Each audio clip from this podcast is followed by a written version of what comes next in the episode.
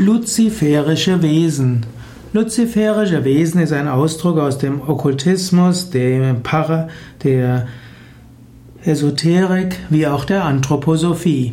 Luziferische Wesen kann in unterschiedlichen Traditionen etwas Unterschiedliches heißen. In der Anthroposophie wird zum Teil gesagt, dass Luzifer die nordische Gottheit Loki entsprechen würde und Loki war der Gott der Lüge und des zerstörenden Feuers. Luzifer hatte schöne Gestalt, oder äh, Loki hatte schöne Gestalt, war aber böse im Herzen. In der esoterischen Tradition dagegen ist Luzifer der weisheitsvolle Lichtbringer, auch der Herr aller Versucher.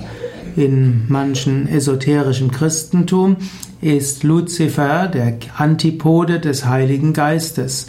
Luzifer heißt wörtlich Lichtbringer. Rudolf Steiner ist sogar davon ausgegangen, dass Luzifer verkörpert gewesen ist und dass danach äh, Luzifer sich, äh, sich äh, in eine andere Dimension gebracht hat. Luzifer kann als Lichtwesen angesehen werden, Luzifer kann als der Versucher angesehen werden, Luzifer kann aber auch als der Reiniger angesehen werden. Luziferische Wesen sind dann Menschen, die von Luzifer beherrscht werden oder auch Feinstoffwesen, Astralwesen, die auch die mit diesen äh, unterschiedlichen Eigenschaften von Luzifer zu tun haben. Es gibt auch die Aussage, dass es sogenannte Widersacherwesen gäbe und zu denen gehören dann unter anderem die luziferischen Wesen, die arimanischen Wesen, AHR, A-H-R-I-M-A-N, arimanische Wesen und andere. Man sollte sich nicht zu sehr mit Vorstellungen beschäftigen, die von negativen Kräften handeln.